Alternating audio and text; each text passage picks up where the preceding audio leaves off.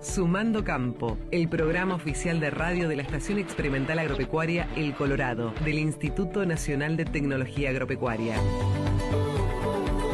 Un espacio dedicado al campo y su gente, donde encontrará información técnica sobre recursos naturales, producción animal, producción vegetal, desarrollo rural, huerta, clima y todo lo que necesitas saber sobre el sector agropecuario. Sumando Campo, conducido por Cristian Núñez y Raúl Freixa. Todos los lunes de 12 a 14 horas. Por Radio Formosa, FM 88.1.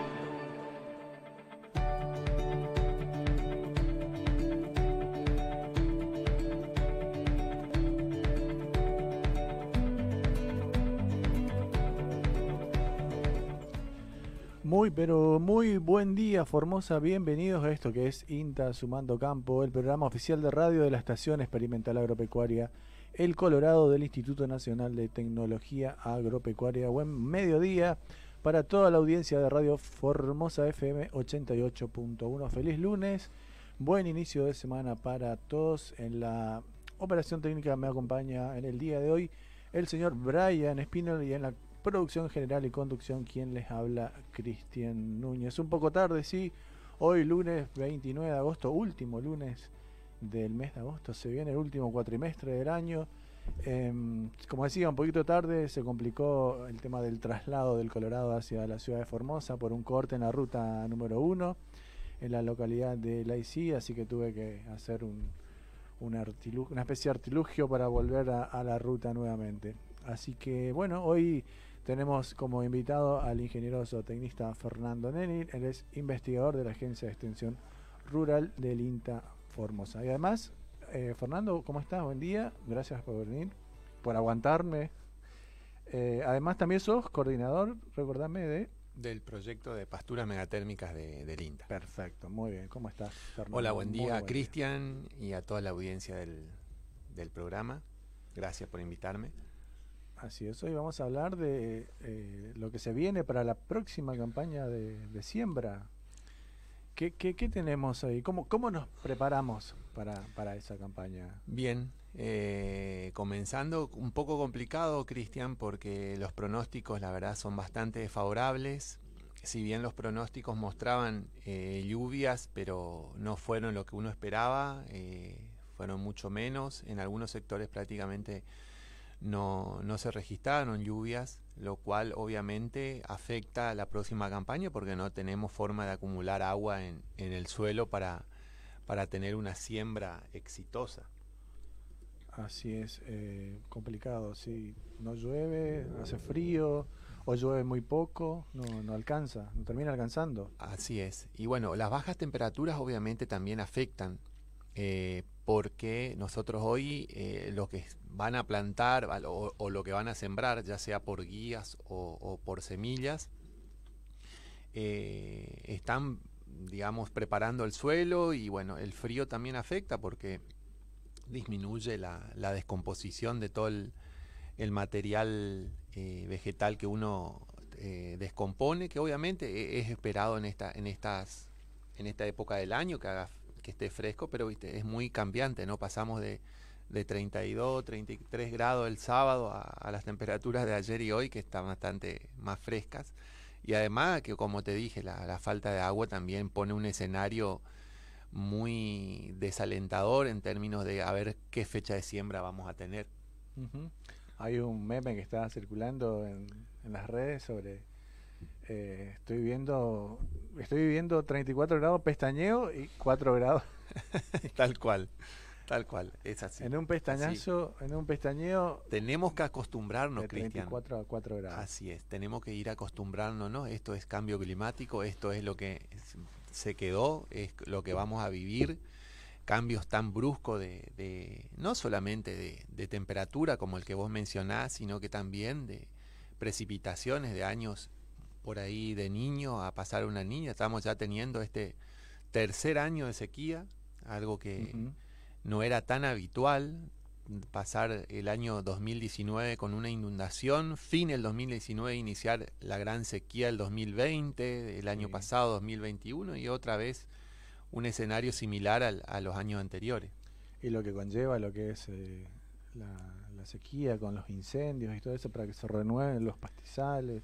Y eso viene, eso es en, lamentablemente ahora eh, ya empieza el riesgo porque tuvimos eh, dos eh, heladas la semana pasada, lo cual terminó de, secar todo el material, poco material verde que había en los campos.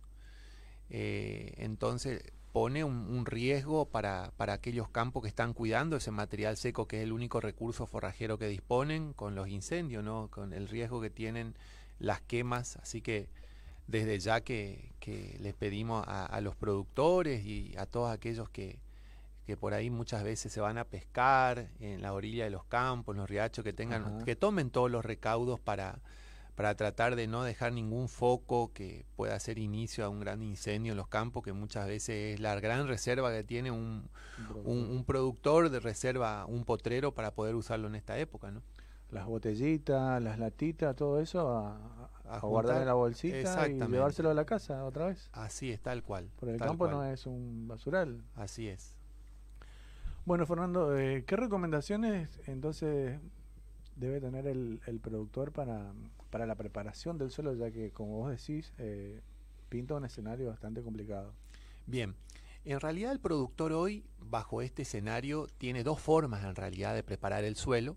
Una es en forma convencional, con eh, pasar el, tractor con, las rastras de disco, que es la metodología más común, y después la aplicación de herbicida. Obviamente que la aplicación de herbicida hoy con, una planta seca como la que está no tiene mucho sentido. Así que, y probablemente la preparación de suelo eh, en forma convencional eh, pueda ser una, una, una de las formas, pero también sabiendo de que eh, la poca eh, humedad que tenga el suelo se va a perder cuando uno moviliza el suelo. Así que teniendo esperanza de que llueva, probablemente esa sea una forma, y si no, directamente por el momento clausurarlo al potrero eh, y, no hacer ninguna otra intervención, prepararse un poquitito más adelante. Roturando el suelo o bien esperar que venga el verde y aplicar un herbicida para dejar eso y allá por fines de octubre, noviembre empezar a, decidir eh, sembrar. Digo, digo fin de octubre, noviembre por una cuestión de asegurarnos de la, que tengamos humedad en el suelo, ¿no? que vengan las precipitaciones y, nos garanticen acumular agua en el perfil del suelo para la siembra. Pero bueno, hay algunos lugares que sí ya hubo algunas precipitaciones que probablemente ellos sí puedan, eh, que no es general, ¿no? Que puedan preparar el suelo con tractor y rastras y bueno, eso sí va a dejar una cama de siembra a la expectativa de que llueva y que acumule agua, ¿no?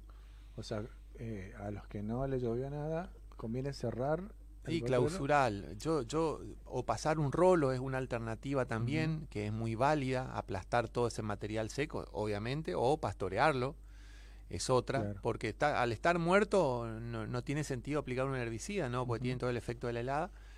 Eh, pasar un rolo para, para compactarlo y acelerar un poco su descomposición y, esperar, esperar, porque no hay mucha, mucho consumo de agua, eh, eh, excepto de que haya especies maleza que estén, obviamente hay sectores que tienen arbustos, ¿no? Que tienen, qué sé yo, por ejemplo, eh, Tusca, Aromito. Eh, ahí sí obviamente necesita la pasada de, una, de un equipo mecánico para poder eliminar. Pero en general aplicar un rolo y dejarlo. Y si no, pasar la rastra, que sería la otra forma, y dejar ahí eh, hasta unos meses que vengan las precipitaciones. Perfecto. ¿Y, y qué aconsejaríamos, qué aconsejás?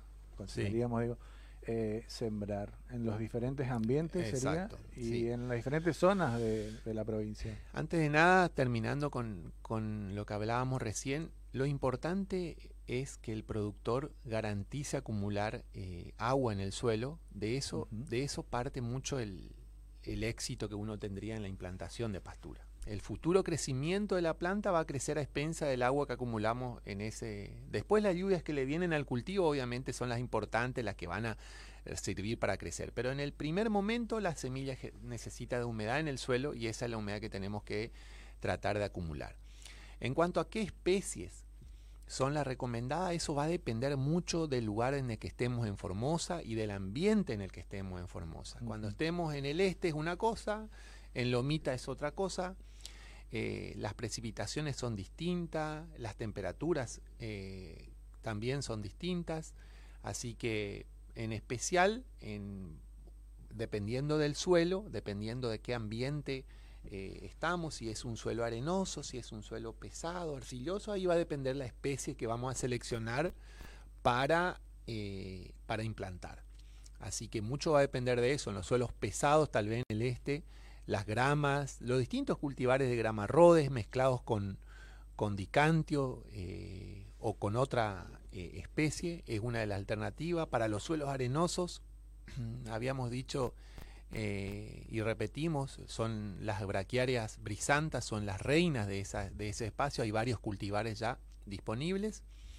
Y en los suelos de monte, los cultivares de Gatton, Tanzania, Mombasa, Suri, probablemente sean los más eh, recomendados eh, para qué sembrar. Pero bueno, lo importante es que el productor sepa de que en función al tipo de ambiente, en función al tipo de suelo, si se inunda, si se queda agua mucho tiempo, de eso va a depender la especie. No es que lo que hizo el vecino es lo que voy a hacer yo. Muchas veces se cometen esos errores porque probablemente como al vecino le fue bien con una especie, tal vez estaba en una altura, siembra una especie, él lo vuelve a hacer con la misma y no funciona. Bueno, eso es, es una, un punto que el productor debe considerar a la hora de, decidir qué especie eh, va a, implantar. Perfecto, Fernando, por ahí eh, tenemos que hacer un pequeño cortecito, por ahí después podemos desglosar un poco más los ambientes, si bien el productor sabe, y vos lo resumiste muy bien, eh, estaría bueno por ahí que me comente, comente a la, audiencia si hay nuevas eh, variedades, digamos, de, que, se pueden eh, implementar acá en la zona. Perfecto. Hacemos un pequeño corte y enseguida volvemos con más INTA Sumando Campo. INTA, Sumando Campo, el programa oficial de radio de la Estación Experimental Agropecuaria El Colorado, del Instituto Nacional de Tecnología Agropecuaria.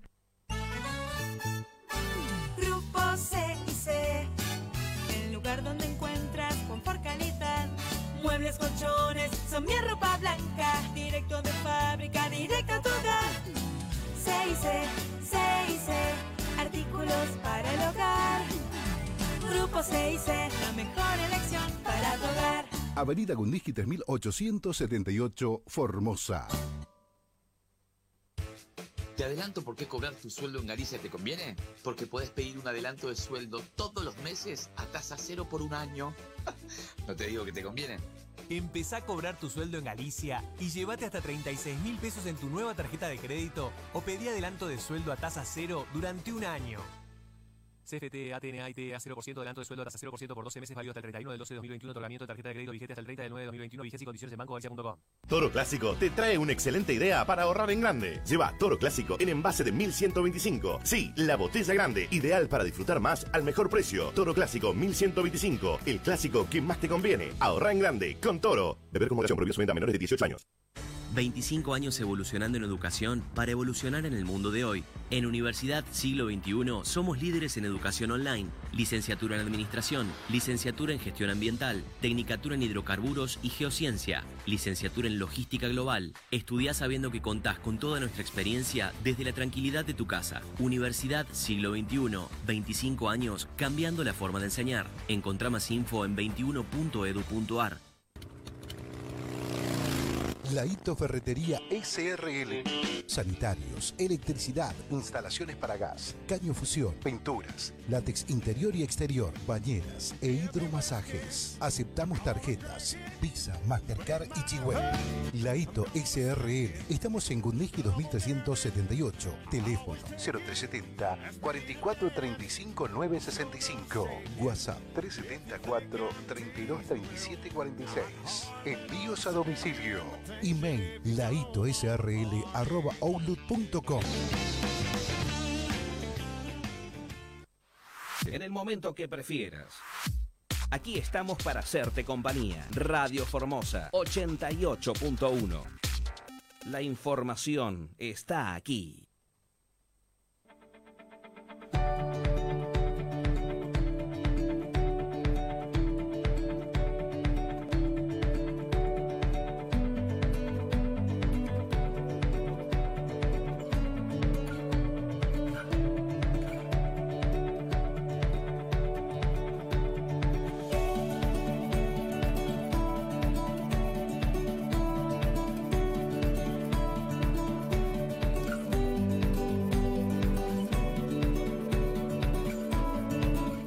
Segundo bloque de INTA Sumando Campo. Seguimos con el ingeniero zootecnista Fernando Neni también hablando sobre pasturas, pero ahora eh, lo tenemos al ingeniero agrónomo Víctor Jure vía telefónica. Él es presidente de la Sociedad Rural Formosa. ¿Cómo le va, eh, Víctor Jure? Fernando, Cristian y Brian los saludamos para INTA Sumando Campo y Radio Formosa. Hola, bueno, este, un saludo para todos ustedes. Este, bueno, gracias por el llamado. Así es, acá nos enteramos ya que eh, el jueves eh, se inaugura la 77, es, eh, sí, la, sí, este, la Expo Rural Formosa. La Expo Rural número 77 de la Expo Rural Formosa que comienza el jueves. Así que vamos a tener esta actividad de jueves, viernes, sábado y domingo. Así que bueno, estamos trabajando y acomodando las cosas para eso. Genial. ¿Y qué, qué, con qué nos vamos a encontrar en, esa expo rural? Bueno, eh, va a haber este, este año vamos a estar eh, básicamente eh, intensificando en la parte ganadera, la parte ganadera, comercial, que tiene que ver con la, con la también con la actividad agropecuaria y la parte industrial.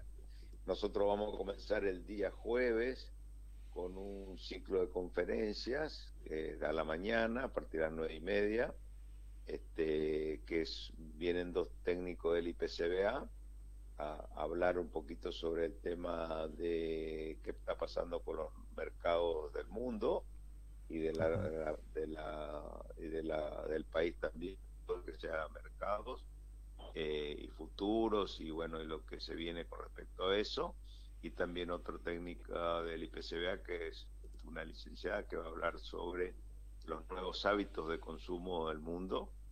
Eh, los dos son técnicos del IPCBA, así que están muy relacionados con el tema carnes y creo que van a ser dos charlas muy importantes. Y por supuesto está abierta para, para el público en general, para todos los técnicos, los productores, estudiantes que quieran ir y participar.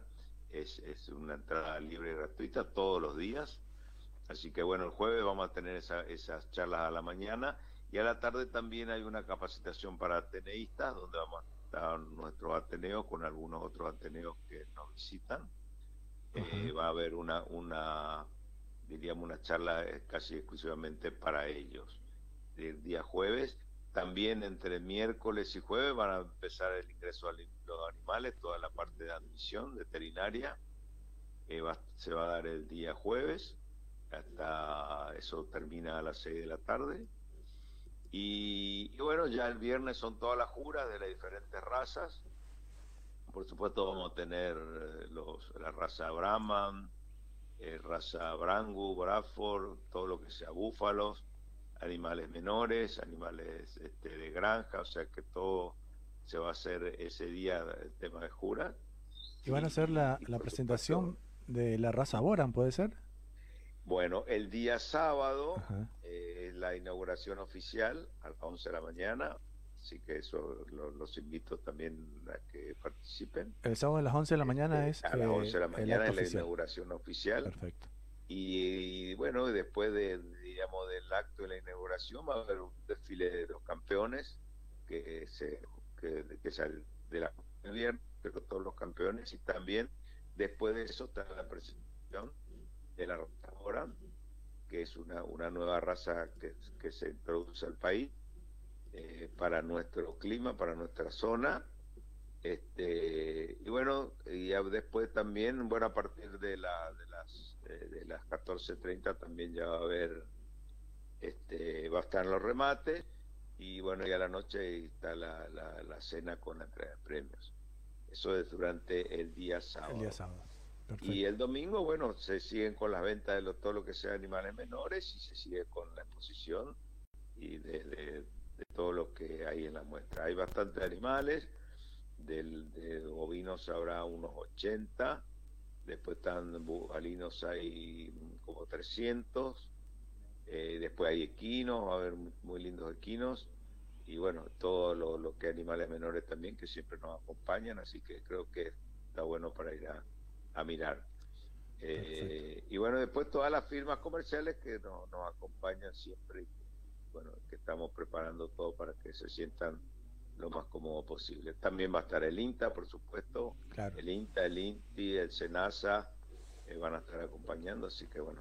La este, participación de las creo instituciones. que nos vamos a encontrar todo en la participación, estamos muy contentos por eso, porque hace rato este no nos podíamos hacer por temas conocidos, no pudimos hacer nuestra expo el año pasado, ni el anteaño, así que bueno, este es un año de reencuentros y le damos bastante importancia también a la, a la parte social y al reencuentro de los productores, técnicos y amigos que, nos vamos a estar encontrando en esta nueva edición.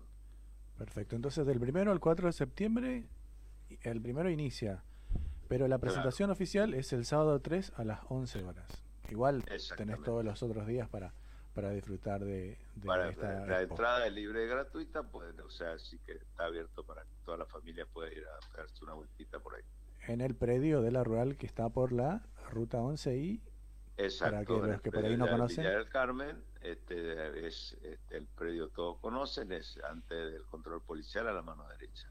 Perfecto. Fernando, vos, si querés preguntar. Una, una, hola Víctor, ¿qué tal? Buen día. Hola Fernando, un gusto escuchar. Eh, escuchar eh, una, una consulta, eh, vos mencionabas, la, gente puede asistir ya el sábado entonces, ¿no? Después de la inauguración oficial, ya la familia se puede No, la gente puede ir a, puede asistir a partir del de jueves, viernes, sábado, domingo, a la hora que cuando quiera. Las puertas están abiertas desde las 8 de la mañana hasta las 8 de la noche así que este, ya va, el jueves está todo el ingreso de animales, así que va, a haber movimiento y el viernes es un día muy importante que también la gente puede ir a, ver lo que son las juras desde las diferentes razas, que empieza a las 9 de la mañana. Primero está la jura de Brahman, Bradford, Brangus, este, los de los búfalos y bueno, y todos los otros animales también. Así que puede ir ya la gente a visitar. Y el sábado, por supuesto, a cualquier hora. Perfecto, Víctor. Muchísimas gracias por tu tiempo. Y bueno, teníamos que darle difusión a esta exposición que es muy importante para la provincia. No solo para la provincia, sino para la zona, el país y, ¿por qué no, para el mundo? Bueno, muchas gracias. Este, muchas gracias por llamar y bueno, los esperamos también por allá. Muchísimas gracias. Pasaba entonces el ingeniero agrónomo Víctor Jura, presidente de la Sociedad Rural Formosa, que está, están todos invitados del primero al 4 de septiembre a la 77 Exposición Rural de eh, Formosa eh, de este año, porque después, después de la pandemia, bueno, hace tres años, que casi Desde tres. 2019, la última. Así que la exposición número 77 la de la muestra nacional ganadera y agroindustrial. Se me, se me volvió el operador. Bueno, eh, seguimos, Fernando. Seguimos con el ingeniero zootecnista Fernando Nenning, investigador de la Agencia de Extensión Rural Formosa. Bueno, habíamos, eh, te había preguntado sobre em, los tipos de ambiente que existen en la provincia y que son similares en casi toda la zona, ¿no? Sí. ¿Cómo desglosamos un poquito para...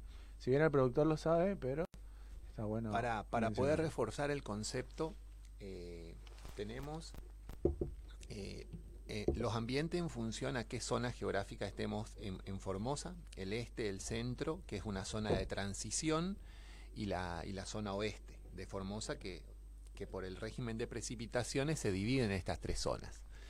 En cada zona generalmente hay ambientes diversos.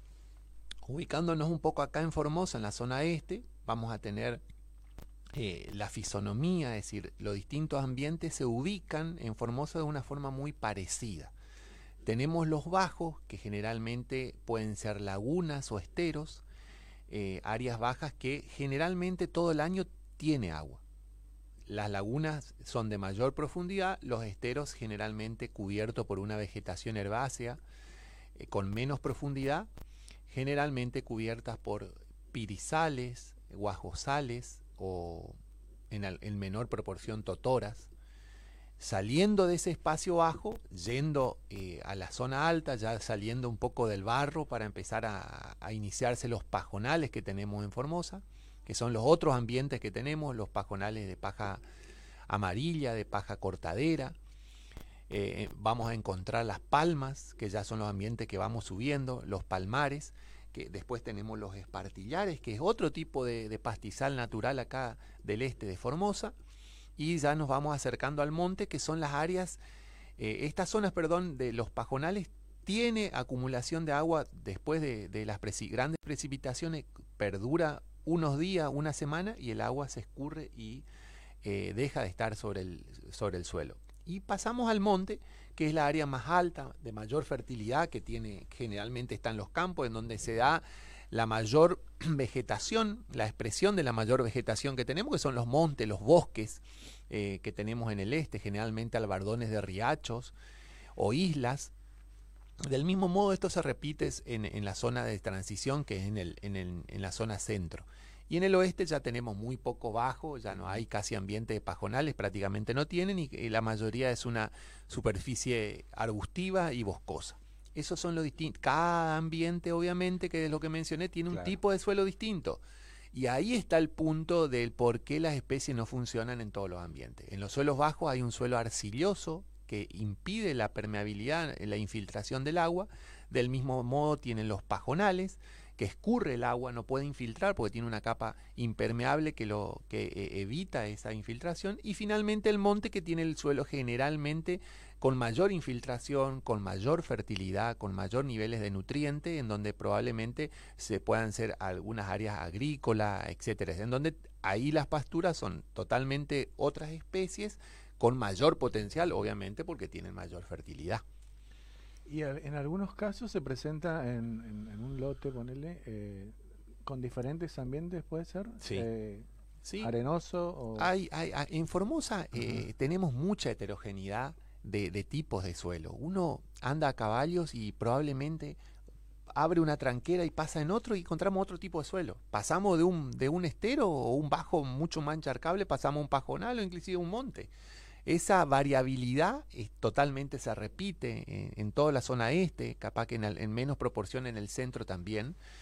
Y en función a esas eh, digamos, cualidades que tiene eh, todo el, el ecosistema, digamos, vamos a elegir las especies. Claro. Y para eso hay distintos tipos de especies que, que podemos ir eh, eligiendo, digamos.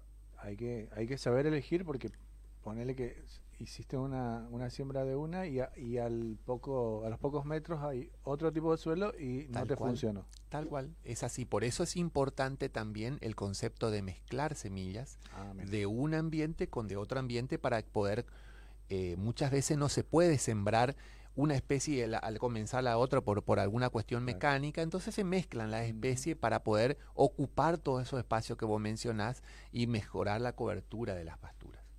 Perfecto, Fernando, sí, es muy claro. Mencionamos que, que, cuál es la más recomendable en cada... Bien, o- sí, eh, en realidad cuál es la mejor va a depender mucho del ambiente que tenga el productor. Por eso muchas veces, eh, que era lo que hablábamos hace, un- hace unos minutos, que el productor no siembre en función a lo que hacen los demás, eso es clave. E hicimos un relevamiento desde INTA eh, en función a la cantidad de semillas que, se venden a través de, de los semilleros más importantes que tenemos en Argentina y la superficie de pasturas que tenemos. Y la verdad que es muy baja, hay un muy bajo porcentaje de logro. Eh, estamos alrededor de, de un 15 a un 25% de logro, es muy bajo.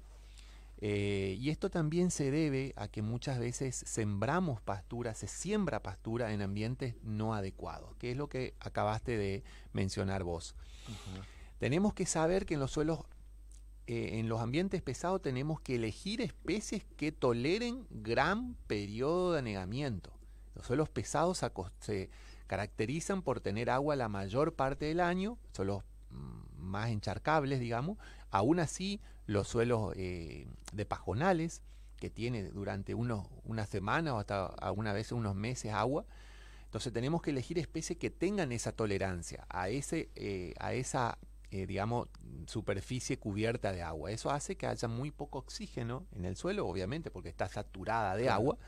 Y tenemos que las raíces tienen que crecer en ese ambiente. Y hay especies que no toleran ese ambiente, que están acostumbradas a crecer con espacios mucho más, eh, con mucho más, eh, digamos, infiltración, con mucho más aire, con mucho más textura de otro tipo. Por ejemplo, las braquiarias, eh, para mencionar algunas que, que- funcionan muy bien en un suelo arenoso, la braquiaria brisanta, en especial el cultivar marandú, el cultivar piatá, el cultivar toledo, son las que mejor performance tienen en ese tipo de suelo.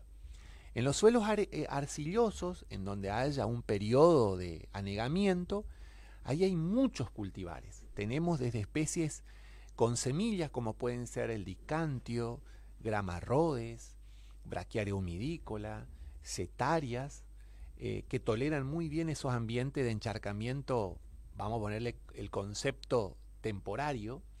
Y después tenemos otras especies que son de reproducción por guía, como pueden ser el pasto estrella, el pangola, el pasto cian, el pasto pará, el pasto clavel, el tangola.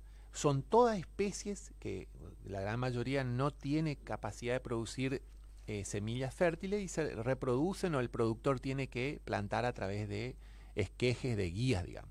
Y saliendo de esos ambientes, yéndonos a las zonas más fértiles, en donde están los montes, aquellos que ya tienen habilitada una superficie en monte o quieren instalar un sistema silvopastoril, ahí ya tenemos que utilizar especies de mayor volumen, mayor potencial, porque obviamente tenemos que aprovechar esa fertilidad del suelo. Y ahí ya hay cultivares como en el oeste el gatón panic, en el este vamos a elegir probablemente cultivares de mayor expresión, como pueden ser Bombasa, Tanzania, Suri, que son la misma especie, primos del gatón, pero que producen mucho más forraje utilizando la disponibilidad de agua que hay en el este. Perfecto, muy completo. Toda la variedad de semillas, de especies, especies que tiene el productor para cada ambiente. Sí, sí, me quedó algo pendiente, que algo importante, eh, Cristian, que tenemos que empezar a, mencionar, vamos a empezar a mencionar un concepto eh, a partir de ahora mucho más importante, que es el de eh, servicios ecosistémicos. ¿Y qué es los servicios ecosistémicos? Vamos a empezar a evaluar mucho cuánto carbono fijamos en función no solamente a la especie que utilizamos, sino al sistema de pastoreo de, que, el productor utiliza. Mm, antes estábamos enfocados probablemente mucho más a la persistencia y a la producción ganadera que daba una, una mezcla forrajera y un sistema de manejo. Hoy eso no alcanza. Hoy tenemos que ver que ese sistema o esa mezcla de pastura tenga un balance positivo de carbono, fije más carbono del que se emite en la producción. Eso hoy es ah. clave. Inclusive ya desde el IPCBA o, desde otras instituciones, otros organismos están insistiendo en que ya al cabo de poco tiempo eh, la, exportación de carne eh, tendría que ser de campos que tengan certificación de, de, carbono. Eso en el futuro se va a dar. Formosa está en una en una ventaja, utilizamos pasturas megatérmicas, eh, así que creo que es una oportunidad para muchos eh, y también cambiar un, poco el concepto de manejo, dirigir hacia mezclas forrajeras mucho más estables ante estos cambios climáticos. Y otra cosa son las leguminosas, que era una cuenta aparte, no tenemos muchos materiales forrajeros para, para en leguminosas, para los distintos ambientes teníamos muchas especies de gramíneas, pero no de leguminosas, y, las leguminosas tienen un bonus que no podemos dejar de aprovechar, que no solamente que son de mejor calidad que las gramíneas, sino que además fijan nitrógeno, que, que hoy para, para lo que estamos mencionando es muy importante. Perfecto, Fernando. Y ahora vamos a hablar de algunas eh, nuevas especies que, pueden llegar a tener o que tienen, si ya lo, lo evaluaron, ya lo probaron, en la provincia y en la región. Pero antes vamos a hacer un pequeño corte, así descansás también un poquito, tomás un poquito de agua. Hacemos un pequeño corte y enseguida volvemos con más cinta sumando campo. No te quedes con las ganas. Escuchanos también en www.radioformosa.com.ar.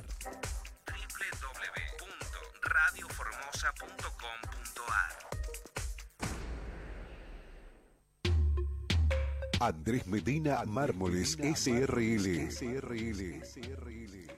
Mesadas, escalones, vanitori, mármoles y granito naturales, nacionales e importados. Trabajos a medida, flete sin cargo, todas las tarjetas y a través de Ahora 12. Andrés Medina Mármoles SRL. SRL. Fábrica, administración y ventas en Poteringan 523 Formosa. Telefax 0370 44 20 087. Email Andrés Medina Mármoles arroba outlook.com. La excelencia médica en diagnóstico por imagen en un solo lugar. CEDIC, Centro de Diagnóstico por Imagen Computada. Tecnología de vanguardia para sus estudios. CEDIC, tomografía helicoidal y axial, mamografía digital, ecografía general, ecocardiograma y ecodoppler color cardíaco, periférico, fetal y de miembros inferiores. Además, consultorios de flebología, ginecología, neurología, reumatología y médico clínico. Te esperamos en el Centro de Diagnóstico por Imagen Computada de lunes a viernes de 8 a 12 y de 16 a 20 y los sábados de 9 a 12. Atendemos por orden de llegada, obras sociales, consultas al 44 30 092 y 44 30 367. Saavedra y Eva Perón. CEDIC, alta definición en diagnóstico por imagen. Por sus bajos precios y su esperada atención.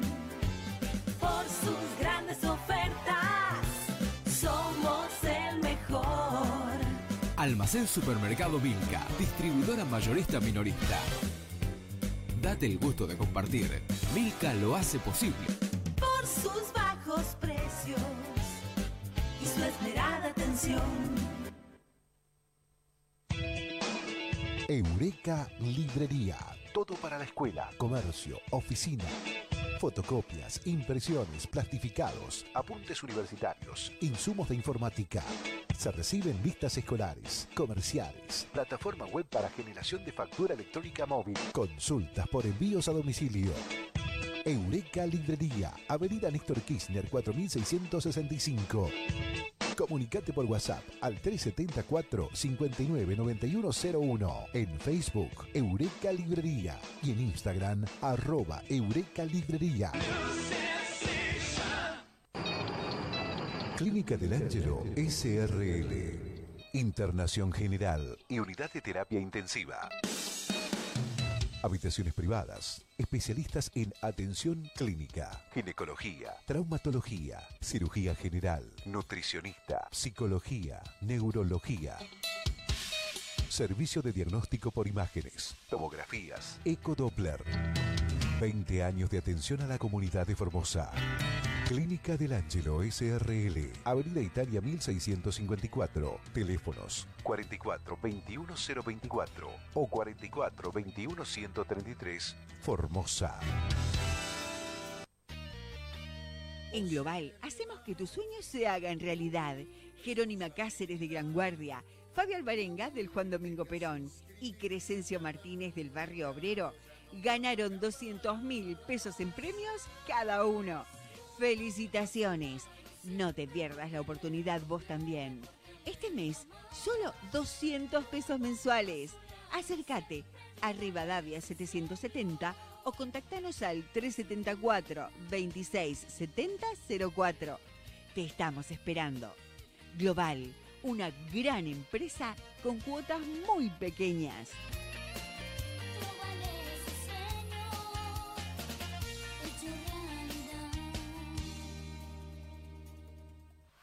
En el momento que prefieras. Aquí estamos para hacerte compañía. Radio Formosa 88.1. La información está aquí.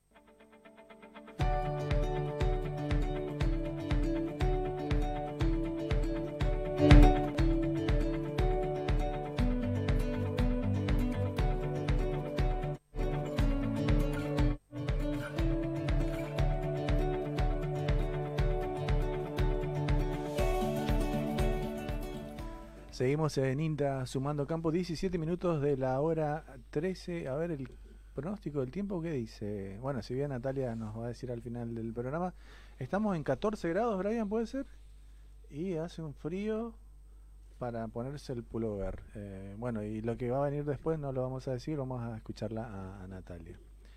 Está con nosotros el ingeniero zootecnista Fernando Nenin, investigador de la Agencia de Extensión Rural Formosa, del INTA obviamente, y estamos hablando sobre eh, pasturas, eh, ambientes, un montón de cosas muy interesantes, por lo menos para mí, obviamente la gente también le interesa, por eso estamos viendo acá en Facebook que hay mucha gente conectada, Fernando. ¿eh? varios eh, seguidores se ve.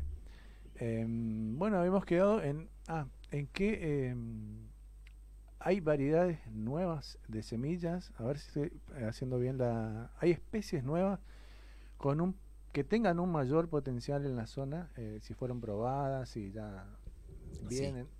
Sí, perfecto. Eh, en el, en el caso, vamos a, mencionar las que eh, las, los nuevos materiales en función a, estas tres regiones que, hemos definido recién. En la zona oeste, hace muy poco tiempo el INTA lanzó un nuevo material de Buffelgrass, que es una, una pastura para ambientes arenosos de zonas muy, muy bajas en precipitaciones, sobre todo para la zona de, de Lomitas hacia el oeste, en General Juárez, Laguna Yema. Eh, el Buffelgrass es un material muy adaptado, muy utilizado en zonas eh, con bajas precipitaciones. El cultivar lucero es el nuevo material de INTA, eh, INTA ah, PEMAM. Es un nuevo material que ya está disponible en el mercado y que los productores pueden tener acceso a, este, a esta nueva, este nuevo cultivar. A ver, a ver, ¿podés, repetir? Porque es una, como una novedad y el productor por ahí se está recién enterando. Sí. El INTA lanzó con la empresa eh, PEMAM, INTA PEMAM, el, cultivar es el Lucero INTA PEMAM, de esa forma se llama. Eh, es un cultivar de Buffelgrass, que es para ambientes arenosos, de la zona semiárida, ¿no? De la zona desde Lomitas para el oeste. Ya desde Lomitas hacia el este, tiene más restricciones de implantación debido obviamente a la mayor precipitación. Uno puede sembrarlo en, el este y sí, de sembrar puede, pero al cabo de poco tiempo las pasturas se van a terminar eh, eliminando porque no prospera en suelos muy eh, saturados de agua. ¿eh? Por eso es, y, no tolera los suelos pesados, arcillosos, es para suelos exclusivos, arenosos, que tienen mucha infiltración. Uno cuando riega una arena, el agua prácticamente no, no, se mantiene en superficie, desaparece, mientras que los suelos del este son suelos arcillosos en donde sí se acumula agua. Esos son materiales nuevos. Después tenemos otros materiales que están, que, que, ya están, si bien hace muy poco tiempo, hace un pocos años, que es eh, una de las únicas leguminosas que tenemos disponible para los ambientes del este eh, para los ambientes con suelos pesados, que es el Aquinomena americana, el cultivar brava. Eh, es un material que también eh, trabajamos mucho desde el INTA y desde la Universidad de Formosa en forma conjunta. es un material que ya está disponible a través del semillero de PEMAM. y es para ambientes encharcables de suelos pesados, es decir, se combina muy bien con, con las gramas, con el dicante, con la cetaria, con el pangola. Eh, se lo puede sembrar hasta la zona, hasta Ibarreta, eh, es el límite de ahí para, para, el este de Formosa. Ya en el oeste eh, es una especie que difícilmente se pueda implantar. Y después tenemos los materiales nuevos que están ingresando con origen brasileño, por ejemplo, los materiales híbridos de Gaton que son, por ejemplo, el, el Kenia, es un material nuevo, eh, interesante, eh, que se puede... Es de, todas las, especies de Panicum máximo, que es el nombre científico de la, de la especie de Gaton panic, eh, son mejorados en Brasil. y de ahí viene e, el Kenia. Bueno, Masai ya está hace mucho tiempo, Aruana también, pero bueno, Kenia viene a sumar un, un espacio, obviamente es un híbrido, tiene mayor potencial que el Gaton. Eh, es para algunos ambientes eh, eh, que tenemos acá en Formosa, funciona muy bien, tenemos todavía muy poca superficie. y después tenemos los primos, que son los, los cultivares más grandes, en donde el suri, además del tanzania y el mombasa, que son materiales un poco más viejos, digamos que ya hace varios años están disponibles, el suri, si bien ya está hace pocos años, no se lo utiliza todavía en Formosa en forma, digamos, más ampliada, eh, más eh, masiva. sí. El tema es que el suri es un material interesante, es una planta, si bien todos los mombasa, los tanzanias son, son plantas muy altas, que llegan a alcanzar los dos metros de alto, son como una caña de azúcar, ¿no? es ah. muy difícil pastorear una planta tan grande. Eh, se, dificulta, al animal. consumir las hojas. Bueno, el, suri viene a solucionar un poco ese, inconveniente porque es una estructura de planta un poco más chica y que tiene muchas, muchas hojas. Así que, y, ahí está la calidad nutritiva de los pastos, ¿no? en, la, en las hojas de los pastos. Y finalmente, en la zona eh, del este, tenemos los materiales híbridos eh, que son los, tangolas que están disponibles ya hace unos años en Formosa. Ahora tenemos otro material eh, que ya se está difundiendo en forma masiva entre productores. Eh, generalmente la, disponibilidad de los materiales con reproducción agámica sin semilla es dificultosa, ¿no? Así que bueno, ese es un nuevo material que también estamos empezando a, a distribuirlas. Fernando, me contaba fuera del aire que están en plena construcción de semilleros de especies agámicas en Chaco y Formosa. Eh, por favor, esa información y si estas especies van a estar dentro de estos semilleros. Exacto. La idea era, tenemos muchísimas demandas, tanto de Corrientes como de Santa Fe, de esta especie agámica para los ambientes que tienen un periodo de anegamiento temporario o permanente. En el caso de Santa Fe, en las ecarroceras que eh, quieren colonizar de especies que puedan tolerar ese encharcamiento. Eh, bueno, hasta San Javier, San Justo ya tenemos experiencias de, esta especie, pero con la dificultad que un productor de esa zona debe trasladarse hasta Formosa para poder adquirir muchas veces parte de las guías que, tendría que utilizar para la plantación eh, de, o la incorporación de esa especie en su campo. Entonces lo que ante estas demandas, no solamente de las provincias vecinas como Corrientes y Misiones, también tenemos muchas demandas internas. Eh, no, no hay mucha disponibilidad, si bien los productores tienen y son, la verdad, que un agradecimiento especial a todos los productores porque son a partir de ellos en donde pudimos extender esta tecnología ah. a los productores. Ellos brindaron eh, el material a sus vecinos y nos permitieron también desde el INTA decir, sí, yo no tengo problema en, dar parte de las guías. Eh, acá en Formosa tenemos muchos ejemplos y también en el Chaco.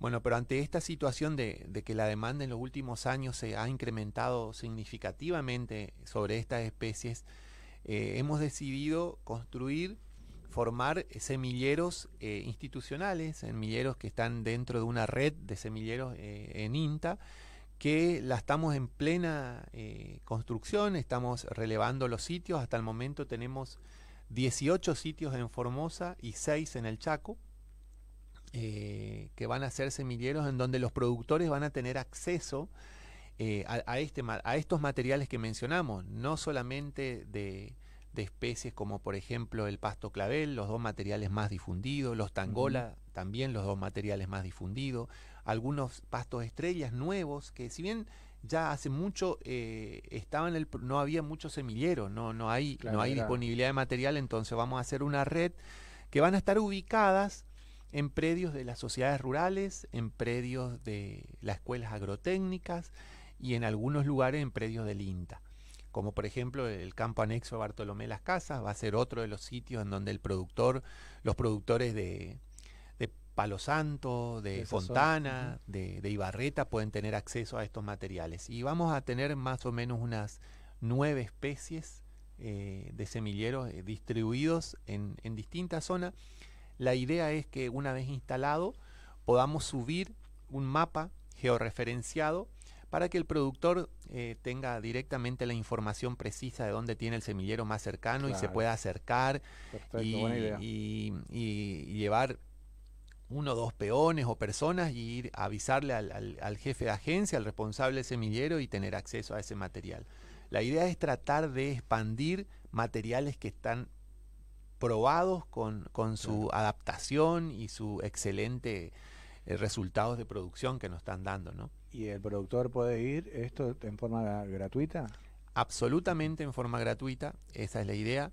En algunos casos eh, no, nos, eh, nos plantearon algunas sociedades rurales de canjear ellos eh, por fertilizantes, una bolsita de, de, urea para fertilizar y para que todos los productores tengan acceso, porque hemos tenido, por ejemplo, semilleros para mantener el semillero, porque nos pasó de que hubieron semilleros que se terminaron degradando porque era muy masiva la extracción del material y obviamente las pasturas eh, no resisten, la defoliación es continua, el corte continuo y, bueno, terminaron en la idea es un poco conservar esos materiales y las sociedades rurales también nos, están colaborando muchísimo en, en, ese sentido y van a, van a cubrir en algunos casos algunos costos de mantenimiento de los semilleros.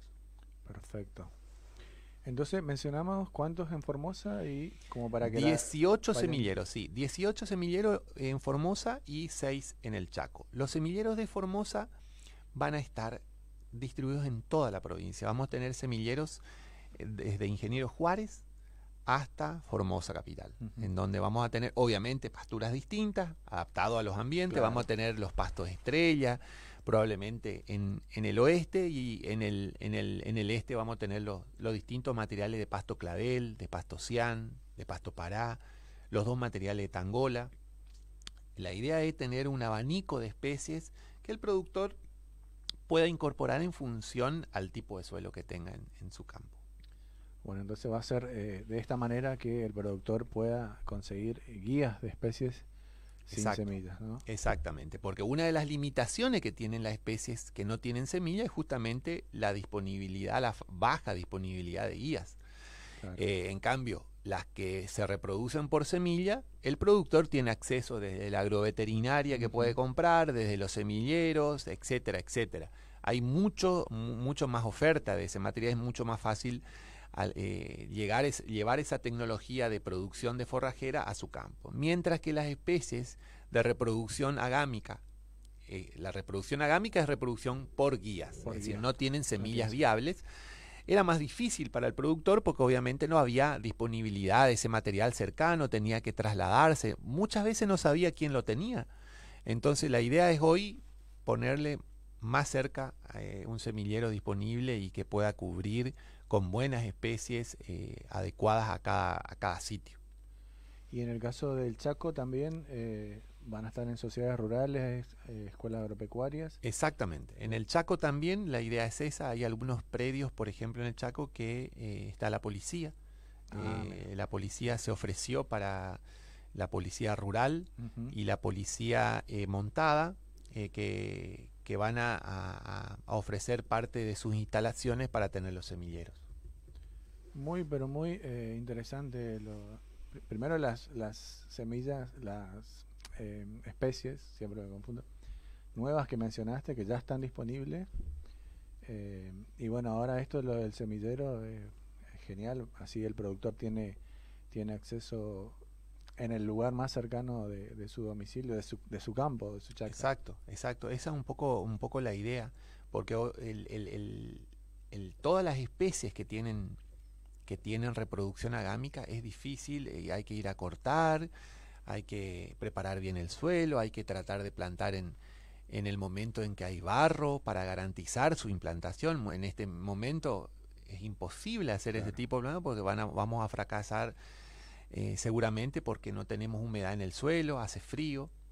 No se apuren en sembrar. Tuvimos muchas preguntas esta semana en, el INTA, llamados telefónicos, a ver si ya estamos en momento de sembrar. Y no, no estamos en el momento adecuado de sembrar porque no tenemos, no tenemos buena humedad en el suelo y además estamos con mm, días frescos en donde no se dan las condiciones de, de humedad y de temperatura para que las, las, semillas puedan germinar e instalarse. Entonces vamos a esperar un poquitito más en acumular, en garantizar que el suelo tenga algo de agua y allá por mediados de octubre en donde sí ya tenemos en cierta manera eh, mejores temperaturas, ahí recién vamos a, sembrar. ¿Y qué pasaría, Fernando, si sigue igual? Octubre, noviembre. Nos pasó el año pasado. ¿Qué hicimos? Eh, sembramos este año. la ventana, la ventana eh, de siembra puede, se inicia generalmente en octubre y finaliza en febrero.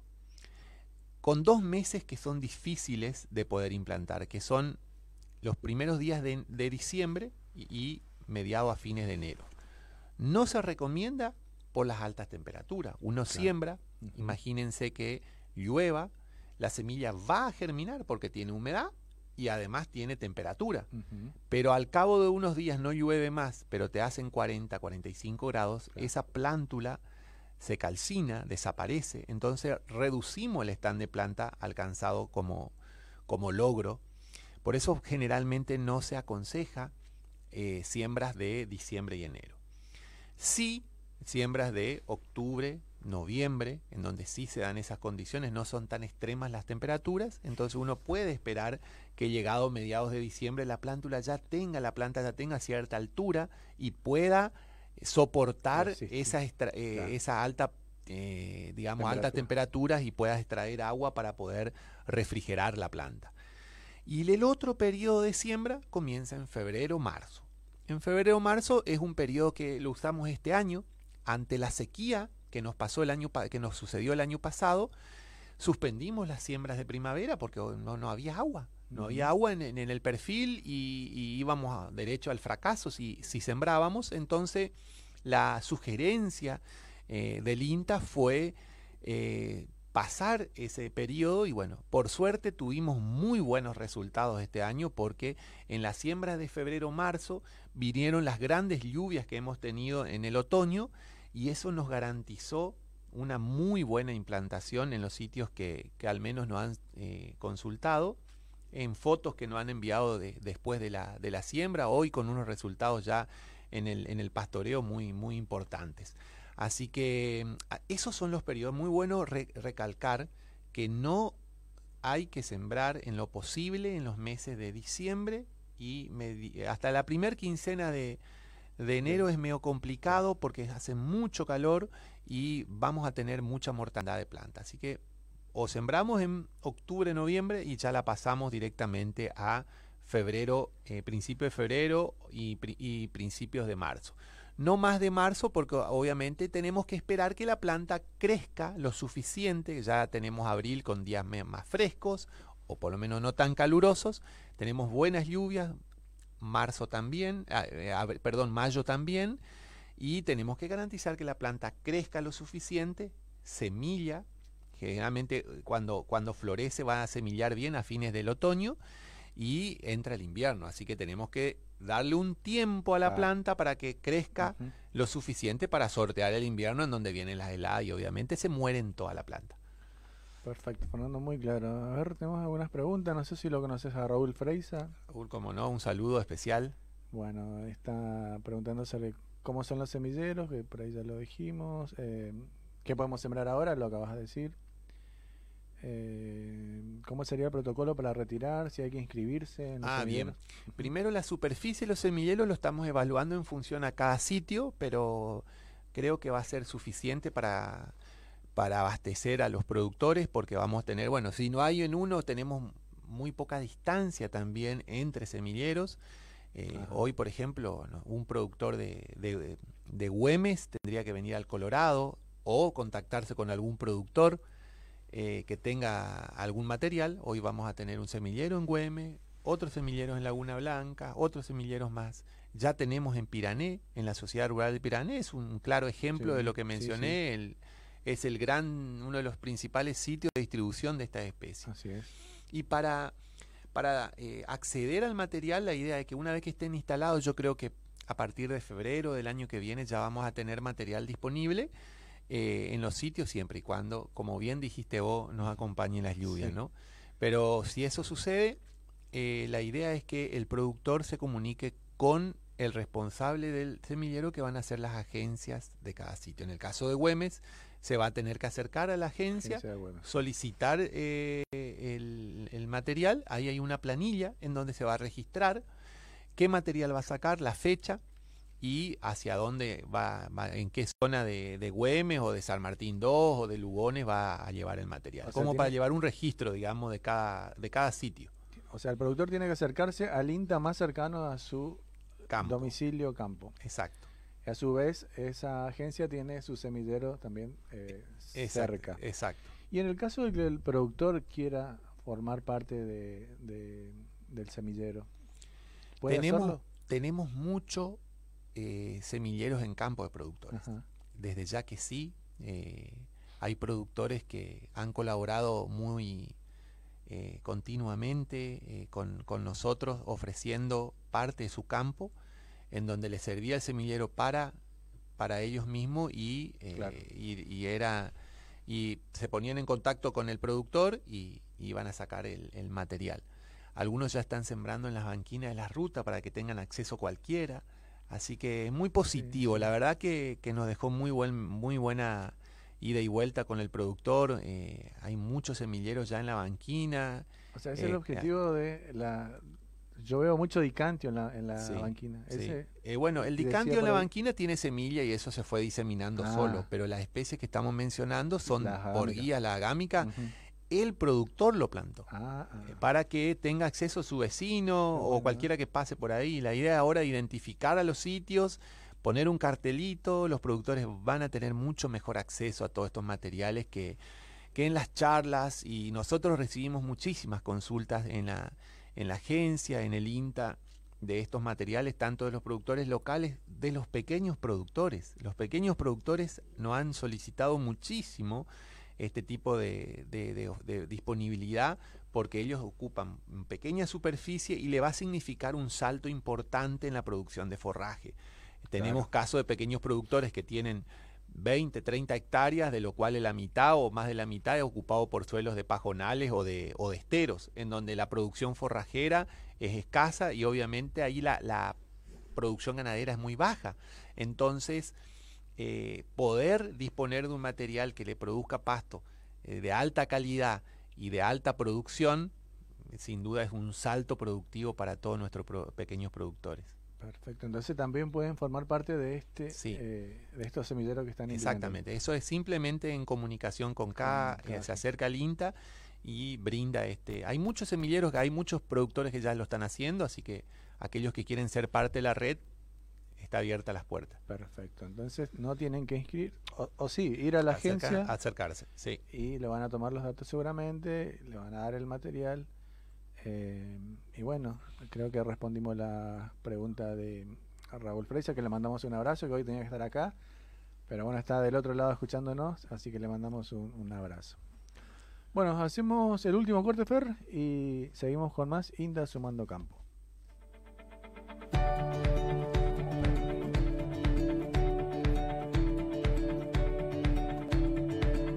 INTA, Sumando Campo, el programa oficial de radio de la Estación Experimental Agropecuaria El Colorado, del Instituto Nacional de Tecnología Agropecuaria.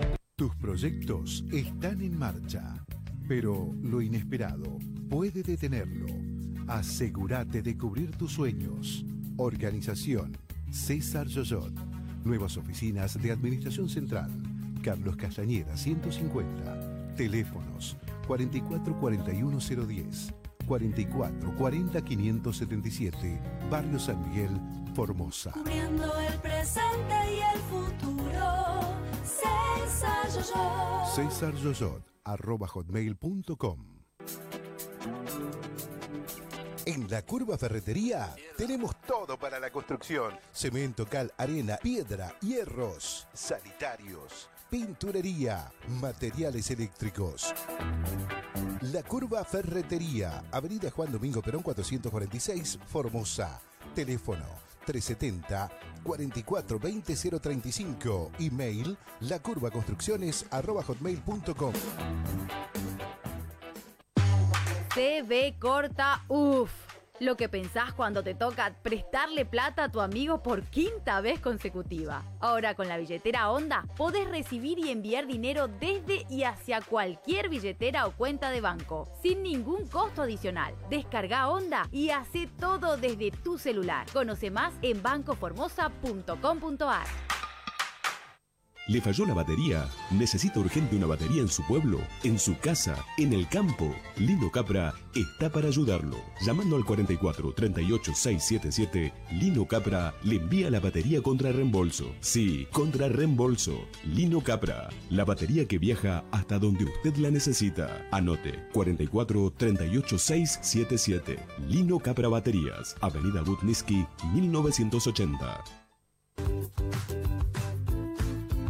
Ahorra con Claro. Pasa tu línea a Claro con tu número de siempre y aprovecha las promos que tenemos para vos. Disfruta de todos los beneficios de ser cliente Claro. Llamadas ilimitadas a todas las compañías, WhatsApp gratis, roaming incluido y mucho más. Viví la experiencia Claro. Te esperamos en Eva Perón 810, celular 374 34 94 92.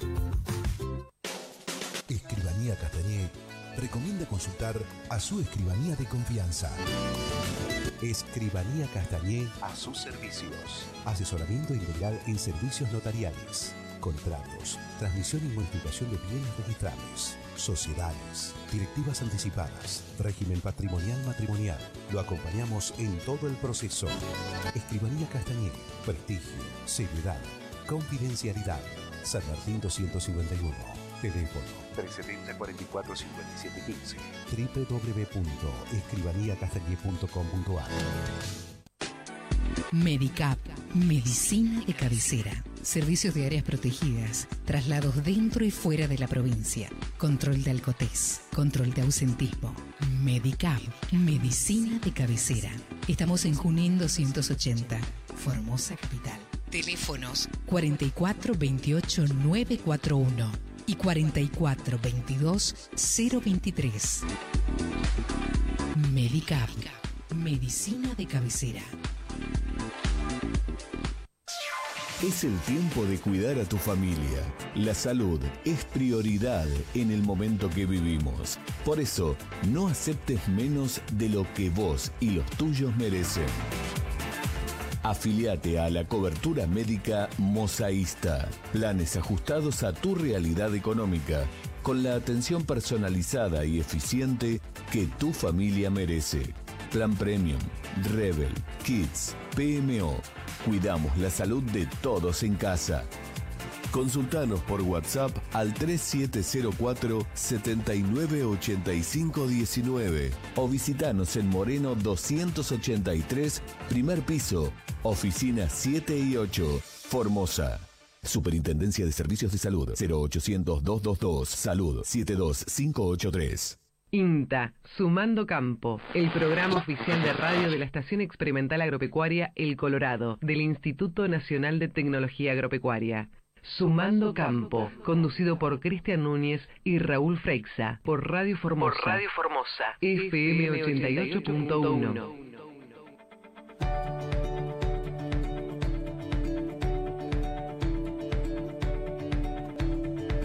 Último bloque de INTA sumando campo, 45 minutos de la hora 13. ¿Cómo pasó la hora? Bueno, llegamos un poco tarde también, pero llegué, perdón, no vamos a generalizar. Eh, estamos con el, el, ingeniero zootecnista Fernando Nenning, investigador de la Agencia de Extensión Rural Formosa de INTA y coordinador del Proyecto Nacional de Pasturas Megatérmicas. ¿Dije bien, Fer? Así es. Perfecto. Bueno, estamos, vamos a ver, hablar algo de también de, eh, por aquí tengo mi machete por acá, en el tiempo que eh, debe depender entre la siembra y la utilización. O sea, eh, ¿cuánto debo esperar? Tengo que esperar a que se millen las pasturas para que para poder Para utilizarlas. Perfecto. Es una pregunta muy, muy importante, Cristian, porque muchas veces eh, sucede, eh, va a depender mucho de la especie, va a depender mucho de, de cómo fue el periodo del clima, del ambiente eh, durante la siembra y el primer pastoreo. Vamos a dar precisiones. En el caso de que uno siembre, imaginemos que siembra en octubre, ¿cuándo entro a pastorear? Va a depender mucho de si durante esa siembra y el periodo que sigue se dan buenas condiciones para el crecimiento de las plantas, como por ejemplo buenas precipitaciones, buenos niveles de lluvias. Las lluvias van a garantizar un buen crecimiento a las pasturas siempre y cuando utilicemos una especie adecuada en un ambiente correcto. Eh, por ejemplo, en los suelos arenosos, una de las consideraciones que el productor debe tener antes de ingresar sus animales al potrero es ir a entrar al potrero, tomar con la mano a la planta y estirarla como si fuera como si fuera lo va a hacer como lo hace el animal y ver si se desprende, si está bien fijada y si no lo arranca de raíz. ¿Qué pasa? En los suelos arenosos hay muy poca fijación, porque al haber arena, en los suelos sobre todo de monte muchas veces también sucede, entonces las braquiarias, por ejemplo, o los gatón, hay que dejar que estén bien fijados. Entonces ir con la mano, tomarlo a la planta y estirarle para que corten las hojas y ver si se prende. Si está bien fijada, es momento de entrar. Si se desprende con raíz, hay que esperar un poquitito más para que la planta genere más raíces que le permitan mayor fijación para que no justamente no haya arrancado de plantas cuando el animal ingresa al, potrero. Así que esa es una de las particularidades que hay que considerar en los suelos arenosos. ¿Y, en, y en, ese periodo de, en tiempo, en cuánto estaríamos hablando? Va a depender mucho de, cómo fueron. Muchas veces a los dos meses, tres meses uno ya puede ingresar a pastorear, siempre y cuando se dieron buenas precipitaciones, pero muchas veces ese tiempo es muy corto, porque no, no, hubieron buenas lluvias y entonces eh, la planta no creció lo, necesario para el primer pastoreo.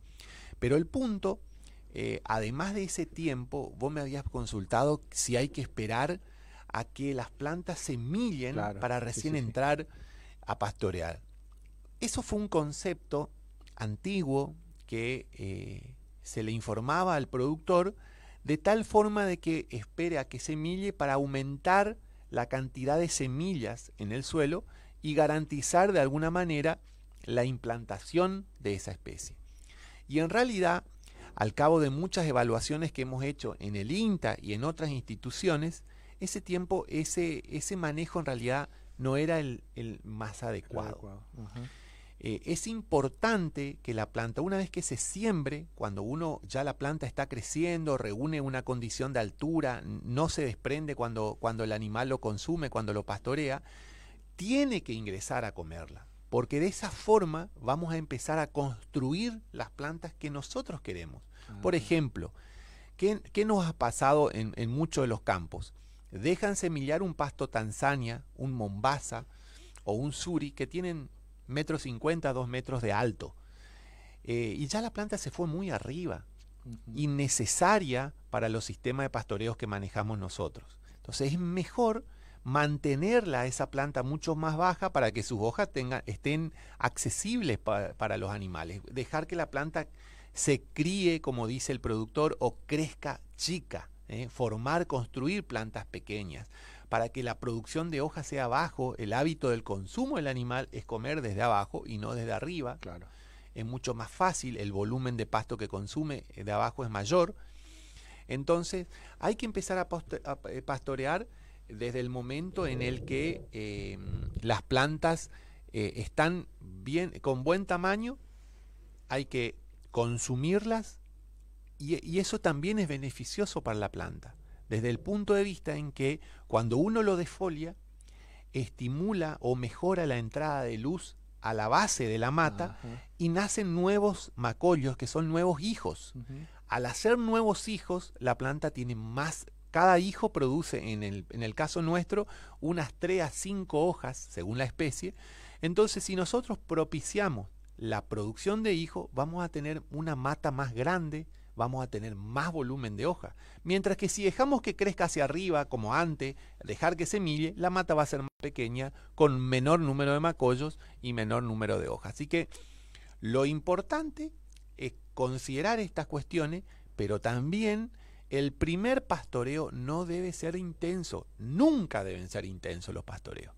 ¿Por ah. qué? Porque de esa forma, al pastorearlo muy intensamente, le estamos afectando las reservas y las malezas que no come el animal empiezan a tomar tamaño. Y ahí hay que, eh, se nos enmalezan los lotes de pastura, tenemos que gastar, el productor debe comprar insumos para eliminar las malezas, que fue consecuencia de un mal manejo de, que, del, digamos, el del que lo hace. Entonces hay que poner, el, siempre el primer pastoreo debe ser laxo, muy, muy, muy bajo, de tal forma de que se coman las hojas, que permita una mejor entrada de luz, pero que no sea lo suficientemente intenso que eh, esté afectando las reservas de, de, la planta. Claro, porque después las, las malezas tapan la Las malezas, claro, porque como la vamos a debilitar a nuestra pastura, vamos a consumir sus reservas, la planta crece con menos velocidad, dejamos más espacio para las malezas y la maleza rápidamente cubren porque las malezas no la comen los animales y va extrayendo agua, nutriente y toma espacio de nuestro potrero y, y, después tenemos que gastar en, productos químicos, ¿no? Y, y qué es lo que no queremos hacer. Exactamente. Así que con un buen pastoreo El primer pastoreo eso es eso es muy importante y sobre todo y en especial en las especies erectas, como por ejemplo el grama, dicantio, gatón, braquiarias. Ahí no hay que ser muy intenso en el primer pastoreo porque se dejan mucho más espacios vacíos entre plantas. Mientras que las especies rastreras, vamos a hablar del tangola, que es una de las especies más repetidas o más últimamente las que más eh, el productor la está implantando, el primer pastoreo hay que tratar de hacerlo en lo posible, eh, generalmente a los tres meses, cuatro ya están dadas las condiciones para, siempre y cuando, como dije hoy, se den las condiciones de lluvia, pero hacerlo después de un día de lluvia. ¿Por qué? ¿Por qué es importante hacerlo en un, que, haya barro? Porque vamos a garantizar que con la pezuña de la vaca, del novillo, más guías van a tomar en contacto con el barro, por lo tanto más guías van a dar origen a nuevas plantas. Entonces el primer pastoreo va a ser, más que de pastoreo, va a ser de pisoteo. Muy buen consejo. Ese ¿eh? es importante, ese manejo, con alta carga, no se, no se asusten con una alta carga en una especie agámica, pero con baja intensidad. ¿Qué significa eso? Aumentar la carga para que haya más pata de vaca pisando, eh, poniendo en contacto estas guías con el barro, pero que no permanezcan mucho tiempo, es decir, que no consuman mucho de la pastura porque ahí la vamos a estar afectando. El, después sí, ya uno puede manejar de otra manera, pero el primer pastoreo hay que tratar de cuidar y aumentar el stand de planta. El tamaño de las plantas, en el caso de la rastrera, la cantidad de planta, porque cuanto más guía ponemos en contacto con el barro, más planta vamos a, generar y más cobertura vamos a tener. Perfecto, Fernando, muy claro como siempre. Eh, ya se nos viene el horario del cierre, el fin del programa. Queda muchas cosas por, por, hablar. Eh, no sé si te quedó algo eh, eh, un mensaje, un mensaje para, para, los productores que tengan en cuenta que eh, muchas veces, hablando un poco de esto de manejo de pastura, que es un tema aparte a lo que mencionamos todo el programa, no, no se acostumbren a pastorear todo lo que ofrece el pasto, lo que ofrece la pastura. Si bien nos da, nos reditúa muchas veces en ganancia de peso, pero nos afecta mucho la supervivencia y la persistencia la pastura. Comer poco muchas veces es mejor que comer intensamente y, dejar periodos de descansos muy largos, más en un ambiente como el de Formosa que tenemos estos baches de lluvias en donde probablemente no haya buena calidad de rebrote y las malezas tomen, ocupen espacio. Es mejor consumir poco y volver rápido en ese potrero porque lo comes muy, muy poco intenso que comer todo y tener espacios de, descanso muy largos. Fernando, ha sido un placer. Por supuesto, estás invitado cuando quieras eh, volver, cuando tengas tiempo, obviamente. Eh, sé que estamos ahora en un periodo bastante complicado en lo que es institucional, eh, pero bueno, estamos siempre todos los lunes de 2 a 14 con INTA Sumando Campo. Muchísimas gracias y y bueno, nos despedimos y lo dejamos con la información del clima con la licenciada Natalia Gattinelli, que no pudo estar. En realidad iba a estar primero, pero yo al llegar tarde no pudo salir al aire. Ella siempre predispuesta a, colaborar con el pronóstico del tiempo. Lo dejamos con el pronóstico del tiempo. Entonces, Fernando, muchísimas gracias y bueno, hasta un próximo programa. Bueno, muchas gracias, Cristian, y cuando quieran, estamos acá en el programa nuevamente. Lo dejamos entonces con el pronóstico del tiempo. Nos vemos el próximo lunes, si Dios quiere, eh, de, de 12 a 14 por Radio Formosa. Esto fue INTA Sumando Campo. Como todos los lunes desde INTA Sumando Campo te traemos el pronóstico meteorológico para los próximos días. Entre el día martes y parte del día jueves se espera ambiente templado a cálido, ascenso de las temperaturas máximas que podrían llegar a los 34 grados e incluso podrían superar este valor hacia el oeste de la provincia. ¿Qué prevé el pronóstico para los, en parte del jueves y parte del viernes, en especial la mañana? El ingreso de un sistema o la llegada de un sistema frontal con vientos que rotarán al sector sur y condiciones inestables del tiempo y hay probabilidad de lluvia en estos dos periodos, en especial la mañana del viernes, eh, sobre gran parte de la provincia, en particular sobre el este de la misma con eh, probabilidad de lluvias y algunas tormentas aisladas. Irán mejorando las condiciones en la segunda mitad del día viernes para entonces dejar un fin de semana con descenso de las temperaturas, cielos con nubosidad variable y temperaturas máximas que puedan estar entre los 24, 26, 28 grados y las mínimas entre 12 y 14 grados. INTA, Sumando Campo, el programa oficial de radio de la Estación Experimental Agropecuaria El Colorado, del Instituto Nacional de Tecnología Agropecuaria. En el momento que prefieras. Aquí estamos para hacerte compañía. Radio Formosa 88.1. La información está aquí.